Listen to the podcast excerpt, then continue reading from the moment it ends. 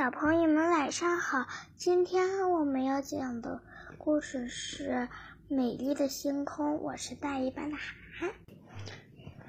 夜幕降临，天空中出现了很多星星，它们像撒在盘子里的珍珠一样闪亮。晶晶和妈妈坐在阳台上，仰望着天空。妈妈，你看，星星的位置好像比刚才向前移动了。那是因为地球每天自西向东转动一周，所以看起来星星自东向西运动哦。晶晶张大嘴巴，不是星星们在动，而是地球在转动吗？妈妈说：“对呀，地球每天自转一圈。”每年绕着太阳公公转一圈，我们在不同的季节里看到的星座都是不同的。很久以前，人们看着天空中的星星，产生了奇妙的想象。在大约五千年前，一个牧羊少年将天空中的星星连接起来，形成人物或者动物的形状，并编织出许多有趣的故事。妈妈对晶晶说。晶晶一边听妈妈说话，一边站起身来，把手举过头顶。妈妈，你看，星星离我多近呀！我好像能抓住它们一样。星星们聚在一起就是星座，它们都有自己的名字哦。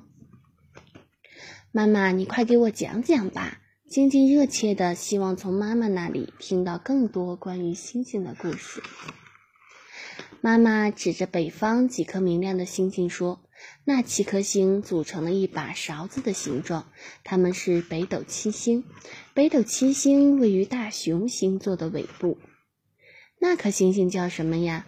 晶晶指着大熊星座旁边一颗亮闪闪的星星，那是北极星。它总是出现在同一位置，靠近北极附近。古时候的人们通过北极星的位置来确定方向，不会迷路。我们看到的星星是一样的吗？晶晶问妈妈。不同的季节出现在天空的星星也不一样。在春季，我们沿着北斗七星的勺柄寻找，就可以找到牧夫座、处女座、狮子座等。牧夫座的大角星，处女座的角宿一，再加上狮子座的五帝座一，连接成巨大的三角形，这就是春季大三角。这些是春季天空中最亮的星星。妈妈比划着。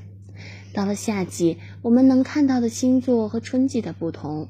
天鹅座、天琴座、天鹰座等星座出现在天空中。神话中的牛郎星、织女星分别位于天鹰座和天琴座，它们和天鹅座的天津四连成巨大的三角形，就是夏季大三角。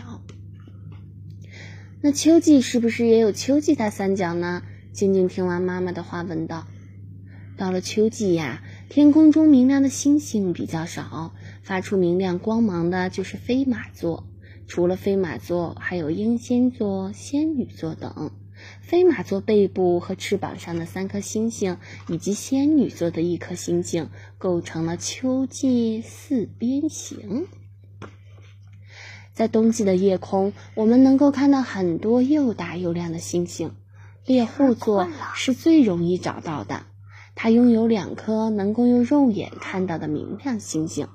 除了猎夫座外，金牛座、大犬座、小犬座、双子座等也能够在冬季看到。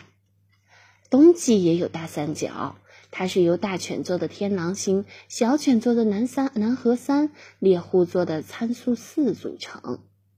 晶晶静静地听着妈妈讲着，忽然一颗流星从天空划过。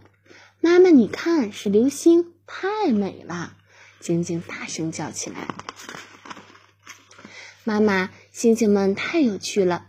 我长大了以后也要当个天文学家，专门研究星星。”晶晶拉着妈妈的手，快乐地说道：“好呀，那你以后要好好听老师讲课，长大才能当天文学家。”妈妈摸着晶晶的头说道：“乖孩子，跟星星说再见吧，我们睡觉去吧。”星星是什么呀？在众多的天体中，只有能够自己发光的恒星才能叫做星星。太阳能够自己发光，所以，它也是一颗星星。由于星星距离地球非常远，因此啊，看起来很小。如果接近它们，就会发现它们会释放出巨大的光能。